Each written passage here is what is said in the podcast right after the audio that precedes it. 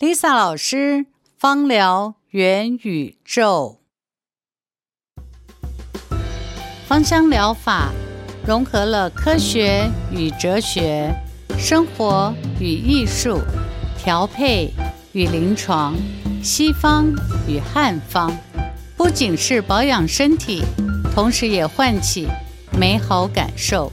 我是沈丽莎，我用一甲子的生命去探索。去创造，去拥抱，欢迎您走进我的芳疗元宇宙。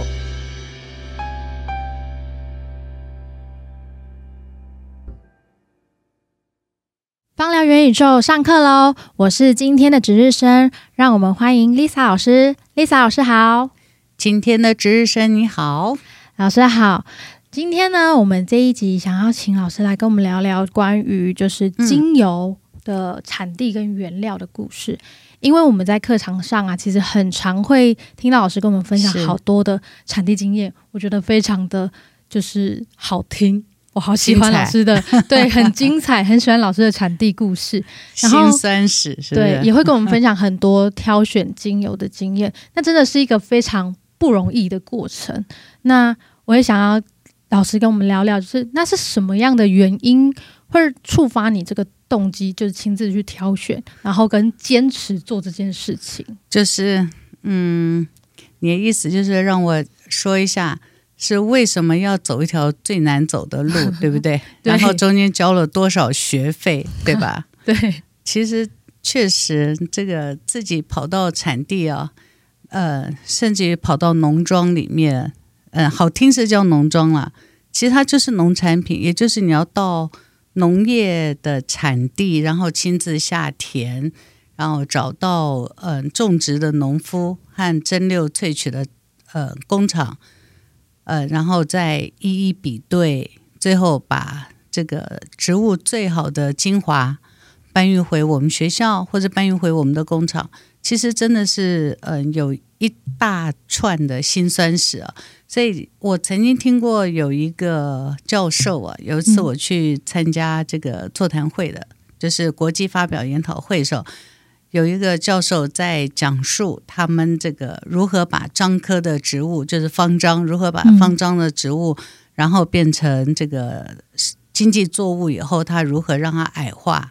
那他一开呃，如何矮化，如何蒸馏精油？嗯、那他一开始呢，他就讲了一句话，让我非常震撼。他说：“我不是精油制造者，我是精油搬运师。”所以那天我听到了以后，我就把它写下来。我就要说，其实我只是植物精华搬运师。我将植物是从它所生长的地方，因为植物不会动嘛，嗯、然后搬运到呃。这个我们芳疗师的手上，所以我只是个精油搬运师。那回到我如何去做这个搬运的过程啊，就先要讲最早开始，嗯、大概时间是二十几、二十五六年前吧，详细时间我已经忘记了，因为我最早是做贸易的嘛。嗯、然后大家都晓得，我最最早的时候经常跑的地方就是欧洲，嗯。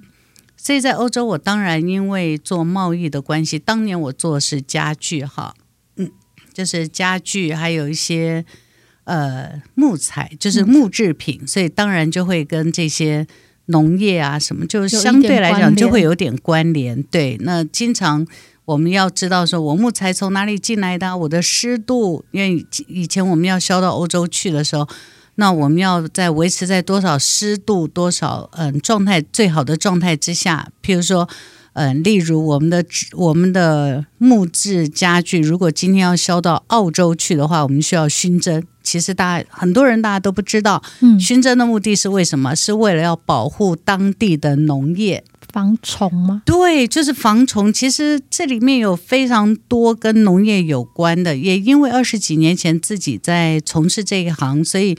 很自然的，大家就知道了一些从产地到销售厂商手上，或是从产地到工厂到销售，嗯，到成品销售的它的一些的过程，那个是以前我们要经历的。那后来呢，当我要转投身去做芳疗的时候，其实遇到的第一个问题就是，嗯、因为我过去经验，当我去跟这个，嗯、呃。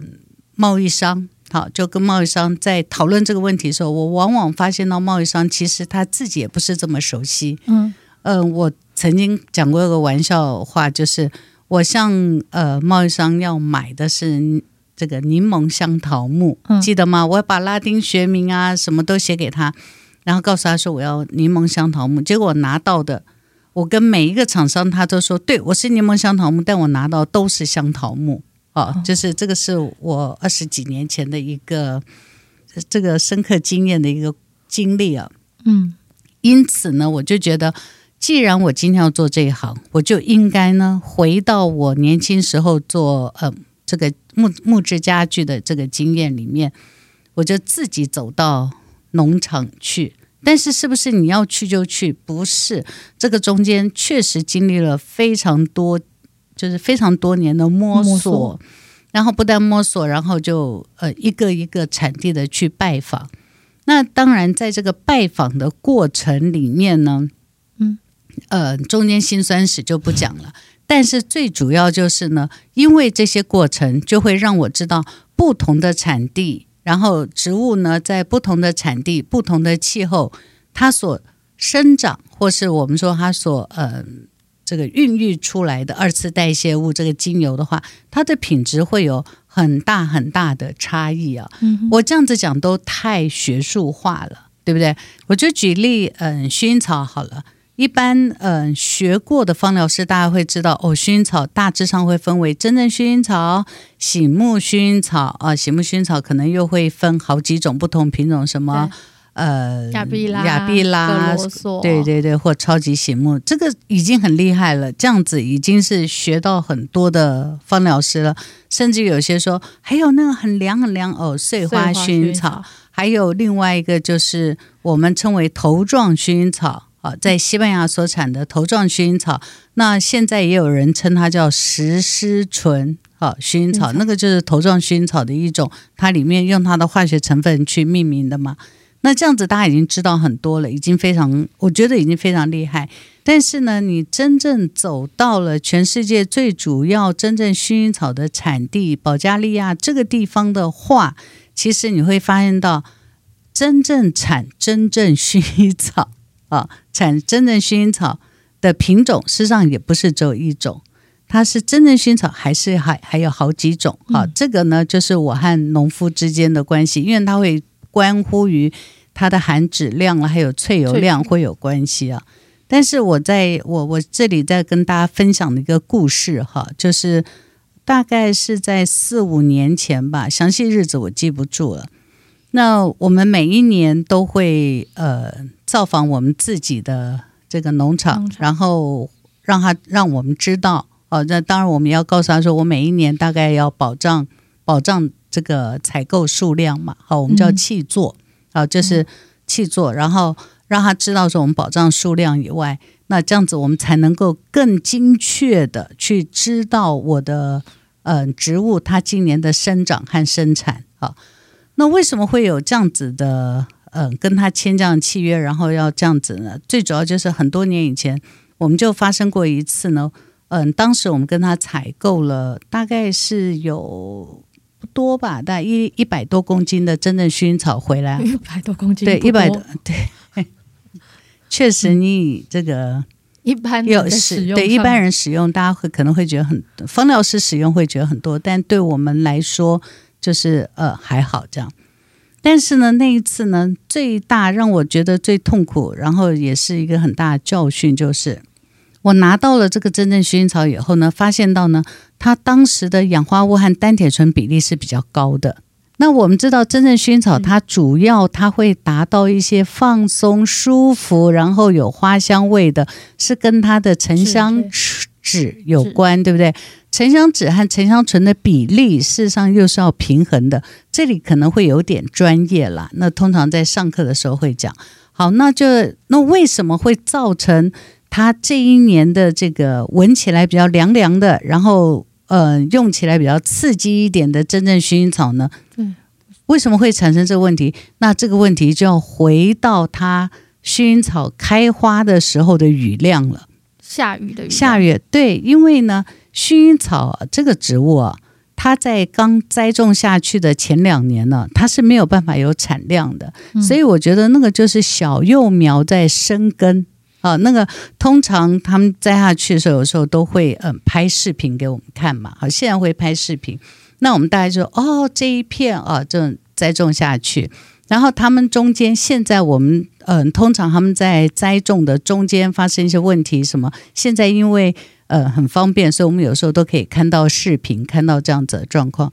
但是当年呢，为什么会发生这个事情？就是薰衣草它在生长的过程里面，大家都晓得。我经常在解释的过程，就是它如何形成它的很高比例的脂，嗯、它的源头是什么？是它的单铁醇，对不对？对，就是它在生长的时候，嗯、呃，薰衣草是在。大概三月，也就春分以后，雪融以后呢，它是开始大量生长，因为它的纬度是在温带嘛。那日照开始嗯丰沛，它就开始努力的赶快生长。那它是因为低温长日照，很多人可能不理解那个低温，那个低温的意思就是在二十度以下。对，差不多就在二十度以下，但是它是长日照，因为它的纬度的关系啊。那在二十度以下，然后又是长日照，所以它的生长是在一个非常舒服的，对薰草来讲是在一个非常舒服的环境，所以它就每天阳光、空气、水啊，就努力生长，往上长，往上长。那在成长的过程里面，刚好又是雪融，就是雪水融化，嗯、所以它的根就大量的吸收水分、阳光、空气、水，让它很努力。嗯，欣欣向荣，就你可以想成就是一个青少年这样的欣欣向荣往上生长的过程。然后接下来呢，就是到了它的这个壮年期了，好，就要开始抽高，然后开始抽穗了，抽抽那个花穗了，抽穗。那这个时候呢，它就要经过适度的挫折，也就是跟我们青少年了。到了壮年期，对，你是不是要历练一下，对不对？那在这个他的适度的挫折和历练是什么？就是这个时候在地中海型气候的时候，雨量会变少。哦，那雨量会变少，那它要必须成长。那我们知道，在行光合作用很重要，三大元素：阳光、空气、水。对，阳光没问题。地中海沿岸到了这个四五月的时候，阳光是非常充足的，然后又是低温，这个没问题。那空气当然都没问题啊，但水，那水呢？通常在呃地中海沿岸，在四五月的时候是缺，就是不下雨了，接下来就不下雨，它就要靠它自己原来所呃吸收的这个养分，然后储存在它的根茎里面，然后不断往上长。然后到了缺水的时候怎么办？那它就要开始，我就觉得是向内找资源。那向内找资源很大的成分就是从他自己身上的沉香醇，他把它折叠起来，对，转化折叠，它就多出来了一份水，就是我们说酸加醇等于酯加水嘛，对不对？嗯、它的单铁醇折叠起来就变成沉香酯，就沉香醇折叠起来就变成沉香酯，沉香酯以后就会这样挤出来那个成分就是水，它就可以自给自足了，对不对？就是就是，其实，在地中海沿岸有很多植物都是这样，例如永久花也是类似这个样子。就是你要看它脂类高的话，它们都是这样。还有快乐鼠尾草也是这个样子。所以有很多植物，它的乙酸沉香醇、乙酸沉香酯比例，我们要去看的话，都是跟它成长环境有关。你认为我一下就知道吗？当然不是，我当然是跟农人学的，就是跟这些农夫学的，就这几十年来跟他们学的。然后。我当时呢，就一拿到我说啊，我知道了。当时大脑知道说啊，一定是今年开花的时候，这个雨量太多。其实从那个时候我就开始呃，会密切观察这个欧洲的天气，就是我的产地的天气啊。其实不只是欧洲啦，还有其他不不同。产地，我说老师的世界时钟里面没错，各个地方的温度天气，对，我们就是习惯就要看一下，嗯、就是你要非常关心，就是你不是只关心你活的这个地方，嗯、而是你要关心很多产地，它现在到底阳光、空气、水是怎么样一个状况。嗯、结果那一年呢，嗯、呃，如果大家就不陌生的话，可以去翻翻几年前，是不是这个莱嗯、呃、这个多瑙河、莱茵河那个都有水灾的产生？嗯那原来是不可能会有水灾，怎么会产生水灾？这是因为降雨量太高，但那个降雨量很高也没有，其实跟台湾比起来不高，但是它的面积很广，所以相加起来就总总雨量就很高。嗯哼，好喽，那你你去想，他在壮年期应该要历练，就是缺水的状态，他是不是才能够把自己身体的这个精华挤压起来变成水分？然后在它开花的时候，才能开出呃美丽的花朵以外呢，它会把它最精华的部分放上去，就是我们说薰衣草最值得、最让人家闻起来最舒服，然后嗯、呃、最会让我们放松的那个成分。如果学过化学结构，同学都知道叫乙酸沉香酯。对，这会可能对一般收听的听众有点辛苦一点，没学过可能对会有点辛苦。好，各位同学就知道说。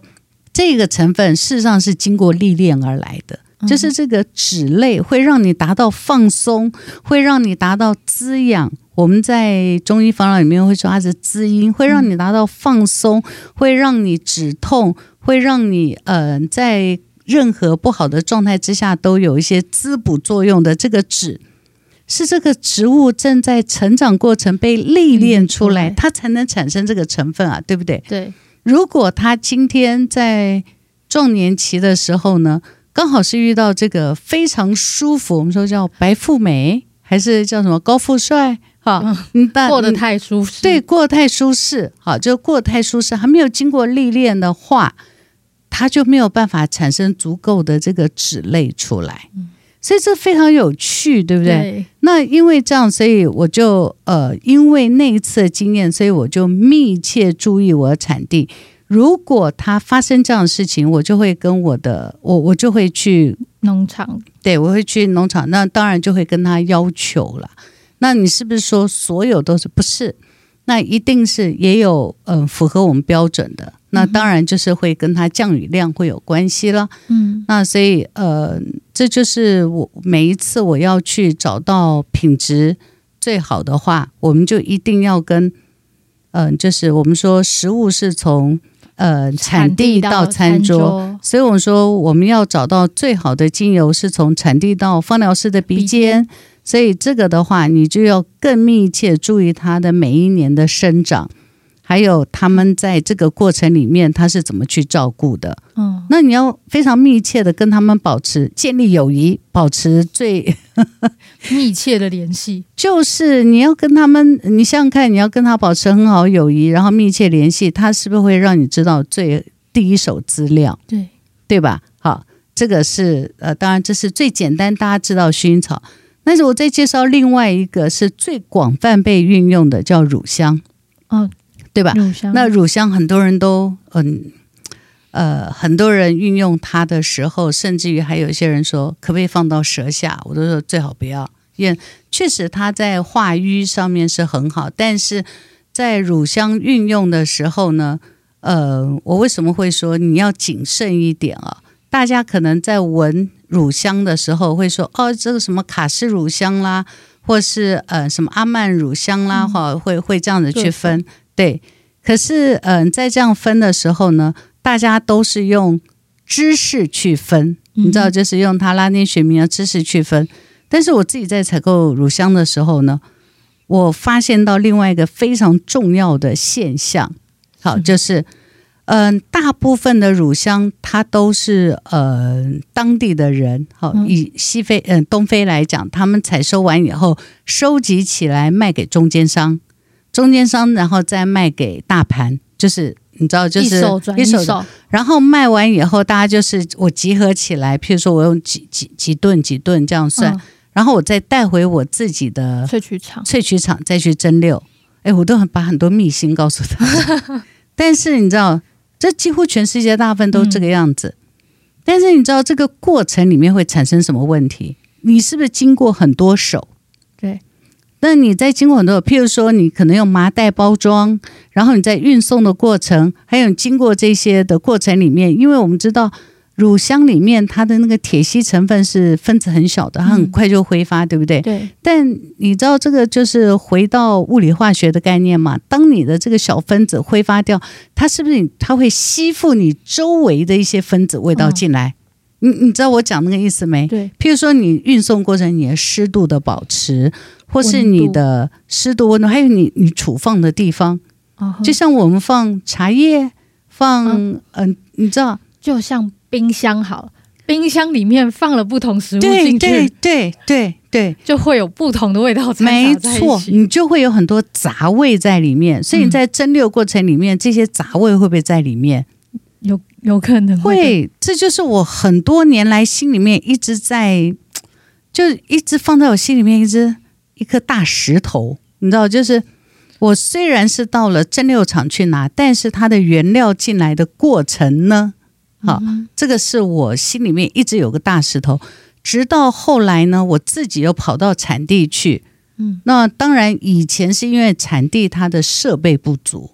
现在产地呢，已经我们可以协助他做出他的设备了，所以现在最大的好处是什么？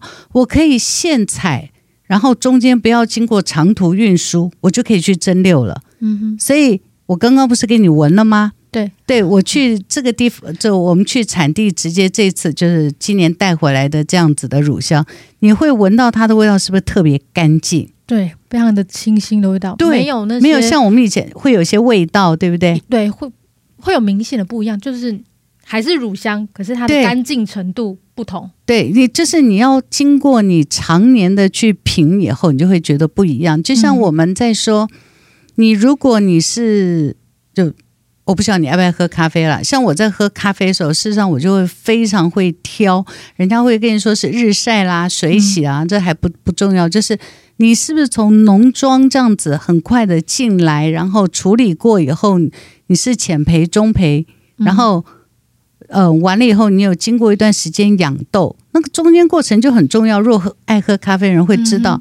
嗯、然后你在研磨完以后，你是用手冲，就是你你是怎么去冲它？对，那你就会喝到是什么干净的味道。嗯、你你懂我讲那个意思没？就是干净的味道，对不对？精油事实上也是这样，尤其是。像呃很多是就就地产地的，好就就近产地，譬如说花朵类一定是就近产地的。但是像乳香的话呢，是因为它是长途跋涉，所以我每一次在蒸馏厂拿出来的时候，我都会觉得差那么一点点啊，就是跟我自己就闻到的那个本质会差那么一点点。直到呢，我就自己去跟人家合作，然后到了呃，我们可以。协助，然后到了产地可以萃取的时候，哇！我就发现到是像我喝到那个最好的咖啡豆的那个纯粹的那种干净的感觉，根本不能加奶。这样讲，喝拿铁人店很生气。就是你真的要去品到最好的，就是不管你是喜欢对，不管你是喜欢坚果味，或是我们说什么花香味什么味，那个都是因为你要。很清楚它的这个呃，从产地一直到你的中间的技巧，我们说烘焙的技巧，嗯、就是我们说嗯、呃，像中药哈，就炮制的技巧、嗯、啊。那这些技巧以外，它其实最重要就是它这个中间的这个有没有其他的杂味进来，嗯、那这个就很重要。这个是指那我再讲另外一个，大概一般人都。几乎没听过，但是我学生每次都敲碗，都说 老师为什么都没有这个油？我说有，但我我自己调油要用这样子。那个就是大家没听过，叫大根老鹳草。大根老鹳草它产在哪里？是在产在保加利亚。嗯哼。那大根老鹳草这个植物呢，是没有办法人工栽种的。是完全没有办法人工栽，它一定是野生的。所以呢，每一年你能够，而且就在保加利亚的这个，我不能说它是保护区啦，但是确实它是属于政府的地方，要规范一个区块。对，我举例来讲好了，每一年你大根老鳏草的产量哈是看天吃饭的，真的是看天吃饭。就例如说，你要需要这个。它是野生的嘛？嗯，你要进山好去采收，因为它是长在水旁边，溪溪水旁边，它不能是嗯、呃、直接日晒曝晒的，所以它是跟大概之上你可以说是森林，但又不是完全的那种黑森林，嗯、就是跟林木交杂的地方。好，第一，它是人工，呃，不是人工栽种，它是野生的，所以你要进山去采收的时候呢，你一定要先去跟政府申请许可证，可证嗯、然后申请完许可证以后呢，好，我就是这一片，好，这一片是我的，然后我就采收，全部都是人工，这还没问题。但是采收完回来以后，你要等到蒸馏萃取完，你才知道今年你收成多少。那如果有栽种经验的人，大概可以理解我讲的。不管就是我们在台湾有很多的农产品，嗯，它是不是要到今年要到收成才知道我大概会收多少？是不是丰收？嗯，对不对？那大根老观草更有趣的是呢，它会跟这个嗯气候会有密切关系。那所以通常他们上山去采收的时候，都要等到今年的第一场的初雪下过以后。才能上山，你可以想象得到，那个是呃，那个山中又冷又湿又泥泞，对，好，然后你要大量人力采收下来以后，呃，为什么要等初雪？因为，嗯、呃，他们当地农夫的经验告诉我说，就是等过初雪以后去采收的大根老官草，它的萃油量会比较高，也就是比较成熟，嗯、你知道，就是。你要经过一些酝酿，嗯，你知道，因为二次代谢物，植植物二次代谢物通常都是要经过一些酝酿的过程才会多嘛，对，所以它生长完以后要到了，呃，大概是到我们小雪，哦，嗯、呃，其实应该是更早，因为像过去哦，他们都说，呃，现在他们出血的时间都往后延一个多月了。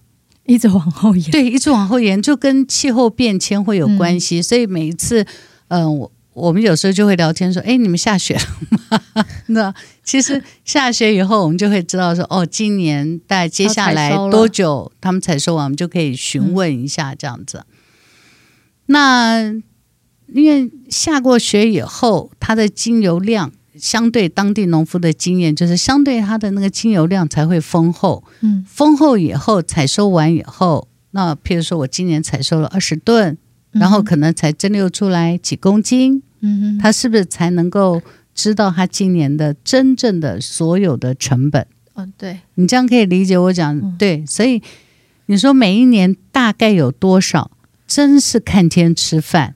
那你可是对我们来讲，我们就不是活在一个不知道到底怎么回事，嗯、而是我们很清楚哦，大概心里面会有会有一个底哦，就会知道说哦，今年的气候怎么样，状态怎么样，嗯、然后它的精油的嗯、呃、产量呃会是个什么程度，然后接下来我们就要进到实验室去打 GC m a s 然后看它的化学成分。嗯大致上是我们现在采购精油的一个 SOP。那这些的 SOP 的建立呢，嗯，确实是花了我们二十几年，不断慢慢摸索，摸索出来以后，知道了这些最大的好处就是我们可以把握产地，然后把嗯更清楚今年的品质。品质。那我们也知道每一年会因为气候变迁，气味会不太一样，对不对？嗯。那我们就。可以很清楚，有我们完整的资料跟我们的客户报告，就是为什么今年它的含脂量会比较低、比较高，嗯、然后它就是农产品嘛，对，它就是农产品。就是你记得吗？我们前几年不是呃，芒果是好像生了一种病，然后芒果就大量的减产，嗯、然后非常非常昂贵。对，前几年有，然后。我就觉得精油也差不多，然后这去年吧，今年就突然就变得大丰收，然后就变得很便宜。嗯、对，所以我经常觉得说，其实植物就是这样，它就是会有几年量少，然后突然一年这个大丰收，大丰收，然后接下来量又少，然后又是一年大丰收。嗯、我经过这么多年，我发现到精油也很像哎，精油也是农作物的，它就是农作物。嗯那它是农作物，那它就看天吃饭的植物嘛。那看天吃饭的话，你是不是要在你既然是看天吃饭，所以你要把握什么天气，然后呢，土壤，土壤对不对？就土壤他们的呃的栽种的方法，方法对，还有就是栽种的人的品德。哦，那是不是需要长期的跟他交往？对对，所以大家就知道，其实采购精油是有很长期的一个情感的连接，嗯、就是你跟农夫的情感，还有跟当地的土地的连接，嗯、这个是我们在采购精油里面非常非常重要的。就举例来讲好了，大家都会以为，嗯，这个种植精油地方就好像你们在电视或是 影片上看到，哇，好漂亮，一整片的薰衣草。不是的，你真正进到有机栽培的地方，它不会随便让你进去的。你再问哦，你知道有机的产地就是有机园区啊？那、嗯、当然要看植物了，尤其是以芸香科来讲哈，或是有一些葡萄园，好，芸香科这些，因为它很容易生长病虫害哦。虽然芸香科也会用到一些呃农药，但是它因为很容易生长病虫害的关系，嗯、你如果是从别的地方走过来。你可能踩踏了别的地方的土壤，土壤。尤其像我们从亚洲过去，哦，嗯、那我我们可能飞机这样下下降，我们真的要去到了产地的话，嗯，它它会让你套上呃这个胶鞋。防护的那个，对，所以你想它怎么可能会开放给大家看？除非是你跟他的交情，或是你跟他长期建立起来的这一些信任合作，嗯，他才会让你进到他的。园区里面，因为我们一定要去看一下我们的植物，嗯、你才能进到园区里面去看，然后去询问，是因为他要让你就等于是他把他自己的家里面大门打开来，让你进到我家里面来看。嗯、那哦，当然那么多年我们都知道有些植物的防治啊什么，他他没有办法做，就是粉饰太平。嗯哼，那所以你就是需要去产地。然后经常造访，然后嗯、呃，跟他们产生深厚的良好的关系，对，你才会知道第一手资料，那你才能够有效把握住你自己所搬运回来的植物精华，它今年的品质和气味，还有它的疗效。嗯哼，对。那老师去过了 这么多不同的产地，是就是。跟这些农场接触啊什么的，嗯、那有没有就是你觉得哪一个地方印象最深刻？对，做最辛苦，让你印象最深刻的产地？讲实话，十几年前，这个我最不喜欢去，然后印象最深刻应该是印度。为什么？啊，就是你去了印度，你先要有心理准备，先拉肚子，因为你肠道的菌种跟当地的菌种是不一样的，样对。然后其实现在好好，我觉得现在真的是也有进步很多。那以前的话，嗯、呃，因为你知道是乡下嘛，嗯、对不对？乡下，呃，我们所谓的乡下就是农庄这样的地方啊。嗯、那所以除了道路的问题以外，你知道印度他们的牛是神圣的，嗯哼，所以牛会趴在路边，对，呃，不是路路中间这样子。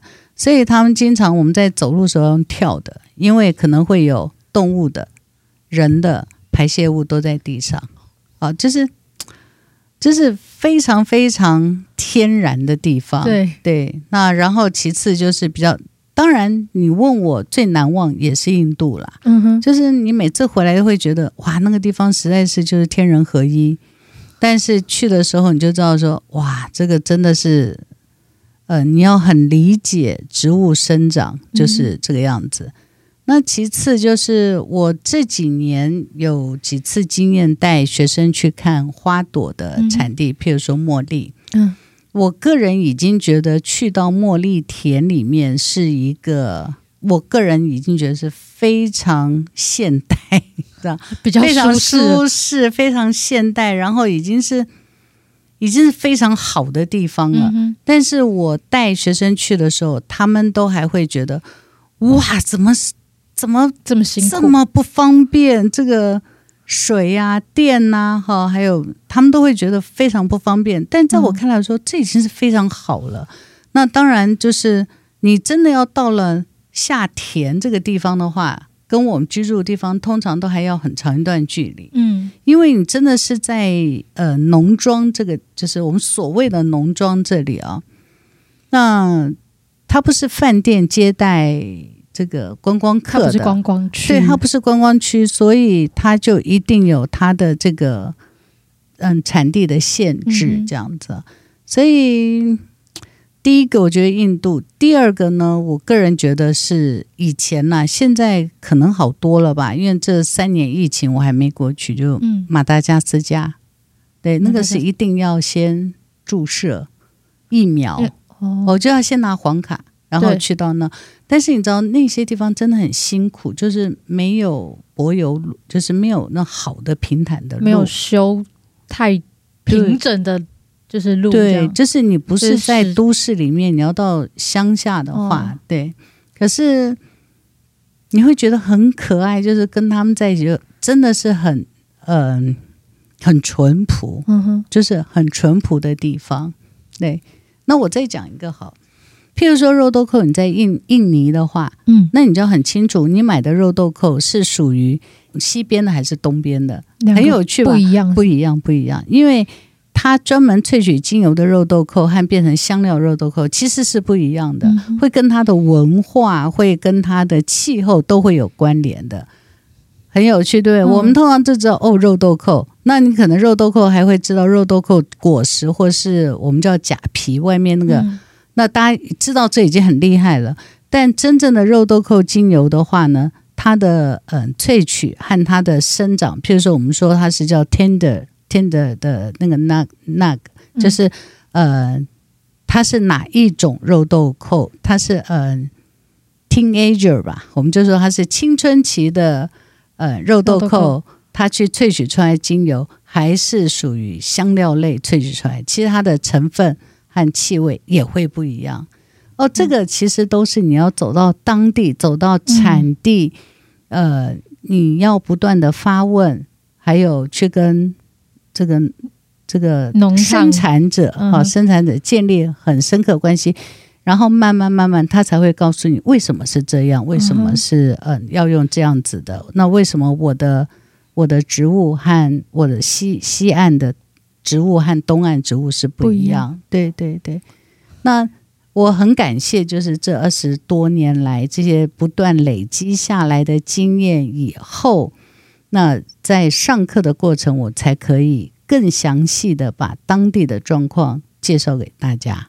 要让大家知道说，哦，原来是这个样子，因为不是每个人都可以 去到产地，那我们就就有义务、有责任去把产地它是怎么生长的，嗯、然后让更多同学知道。上过我课都知道，我每次从不同地方回来都会带不同的农产，老师会带很多的花朵啊。哎，是干燥，我先讲哈，是干燥的，干燥的花，干燥的那个不不不是 那个。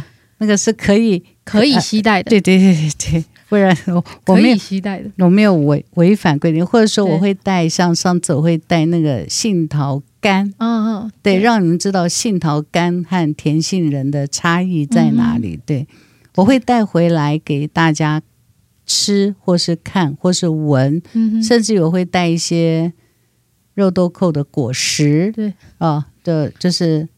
或是带豆蔻啊，就肉豆蔻、豆蔻和不同的姜科的果实，让大家植物的原型长什么样？对对对，长什么样？这样子大家可以跟产地更贴近一点。嗯、对，真的，今天老师跟我们分享非常丰富的一个产地的故事，跟他挑选的一些历程。是啊，是啊，真的是植物，应该说精油真的是来自大自然的一个礼物，哎。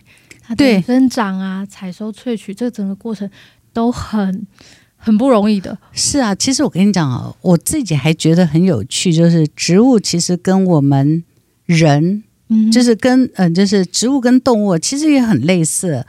例如，好了，嗯，呃，譬如说，呃，我以中国大陆来讲，就是南方人，呃，南方人他的这个讲话啦，或是就是他们。讲话比较慢，然后比较呃小声啊，就是比较优雅。因为南方人、北方人就是粗粗壮壮，讲话理直气壮，对不对？嗯、植物其实也有这样子的差异，你知道？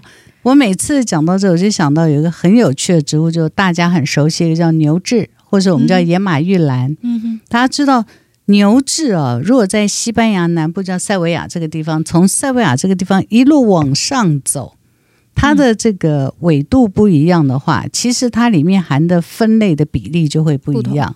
对，最温和，然后呃，对我们身体最没有负担的话是南方的，因为南方它的百里酚和香精界酚的比例。哦，就会比较平均。但你越往北走，因为它本来就是欧洲的土生土长的植物嘛，那你越往北走的话呢，它的白里酚比例就高。那相对来讲，它闻起来就有点像那个刺鼻和比较对。就有些人说它怎么呃，好像有点汽油味和刺鼻味，哦、或是说呃，用起来对皮肤的这个刺激啊、哦，那事实上就是跟它的纬度会有关系。嗯、对啊，那呃，我。印象太深刻，七八年前就遇到有人，呃，闻到这个我从西班牙塞维亚采购回来的有机牛脂，他说你的是假的。我说为什么我的是假的？他第一，你的颜色为什么比较深？我就笑了，我就我说，然后呢？他说你的味道闻起来跟我味道是不一样的。嗯哼，那我就说，嗯，每次听完这个，我就觉得，对我们确实有。义务和必要，让这些正在运用和学习的人更理解植物会因为它所生长的纬度、它的成分的变化和它的气味的不一样，甚至于它的化学成分的丰富度也是不一样。那你没有办法去跟他去做太多辩解，你就笑一笑就算了。但是他这么说，让我更确定。更坚定，更坚定，更确定，应该要做更好的传播。所以每次上课，我就会讲很多很多很多。嗯，它为什么会这样？它气候是怎么样？其实不外乎就是希望大家能够跟产地更接近。嗯，然后你在运用的过程里面，你因为知道产地，然后训练你的嗅觉，你慢慢就会。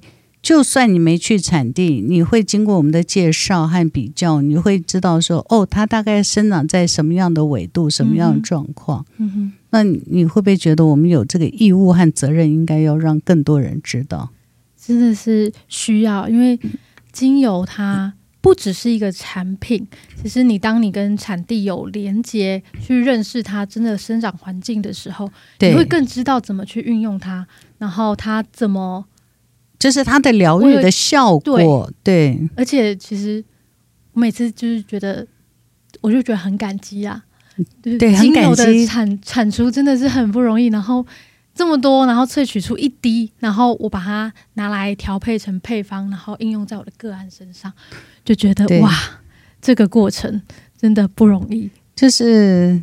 呃，天地精华，然后运用在我们身上，对，然后滋养我们，或是帮助我们在身体呃需要滋养和帮助的时候，就帮助我们走过一些呃身心的疲惫，嗯、或是走过一些呃我们需要，就是你需要帮助的时候，植物在旁边就伸只手这样扶你啊，支持一下，搭搭搭个手，然后让你走过一些困境。嗯、所以对我来讲，我是非常感谢。非常感谢这些植物，真的很努力的把这天地精华转换成另外一种形式呈现，嗯、这样子。对，OK。那今天听完老师的分享，我觉得相信大家可能也会再重新再拿出你的精油再看一下，再感受一下它们的气味，感受一下它们来自于哪里。对对，所以我们通常拿到精油的时候，嗯、我们除了要知道它的拉丁学名科属以外，其实很重要就是它是从哪个产地来的。嗯那你看到这些产地，然后你想一下，就是就算你没不用去到那里，但你也可以透过呃网络的介绍，知道当地的呃风土民情，嗯哼，啊，然后努力的、深刻的跟产地做连接。未来有机会、有机缘，或是时机成熟，你再到产地，其实你会更会有不一样的感受。对对对，会有更不一样感受。是的，OK。好，那我们今天这一集就到这边。非常感谢老师跟我们分享这么丰富的一个经验谈，让我们可以重新 再去啊、呃、理解一次自己使用的精油，他们到底是怎么来的，他们经过了怎么样的历练，而产生出今天我们用在配方当中的这一滴油。OK，那谢谢老师今天的分享。谢谢今天的值日生，不客气，我很乐意跟大家分享我过去的经验。对，OK，谢谢，谢谢大家，谢谢，我们下次见，拜拜，拜拜。